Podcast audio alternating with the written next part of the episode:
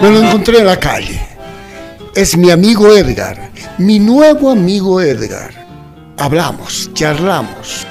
¿Y sabe qué es lo lindo de este hombre? Es que fue gimnasta.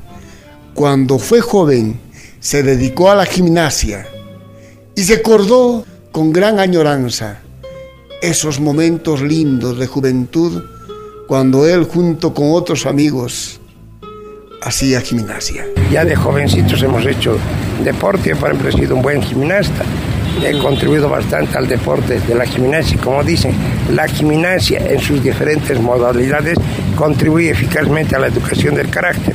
Yo era bueno para hacer eh, barra, saltos mortales, lo hacía invertida con una mano, hacía series en paralela que salía con corte, le puedo hablar muchas cosas. Y aquí había un grupo muy connotado, los Ases de Cochabamba, le estoy hablando del 58.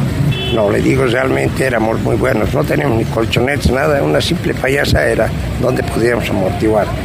En cambio ahora yo veo y voy a los gimnasios que tienen colchonetas muy lindas, unas barras que están simbrando, que le ayudan a impulsar. Antes simplemente era un caño bruto y teníamos que arreglar y, con muchos riesgos teníamos que hacer los ejercicios.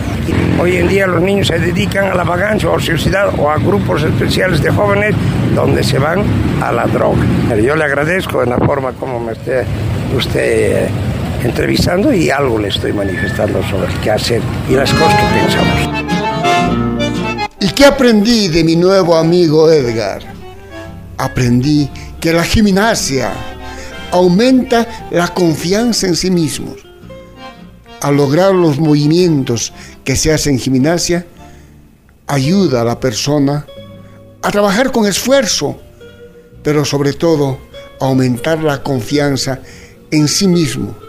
La gimnasia también ayuda con las enfermedades cardíacas, la diabetes, la obesidad.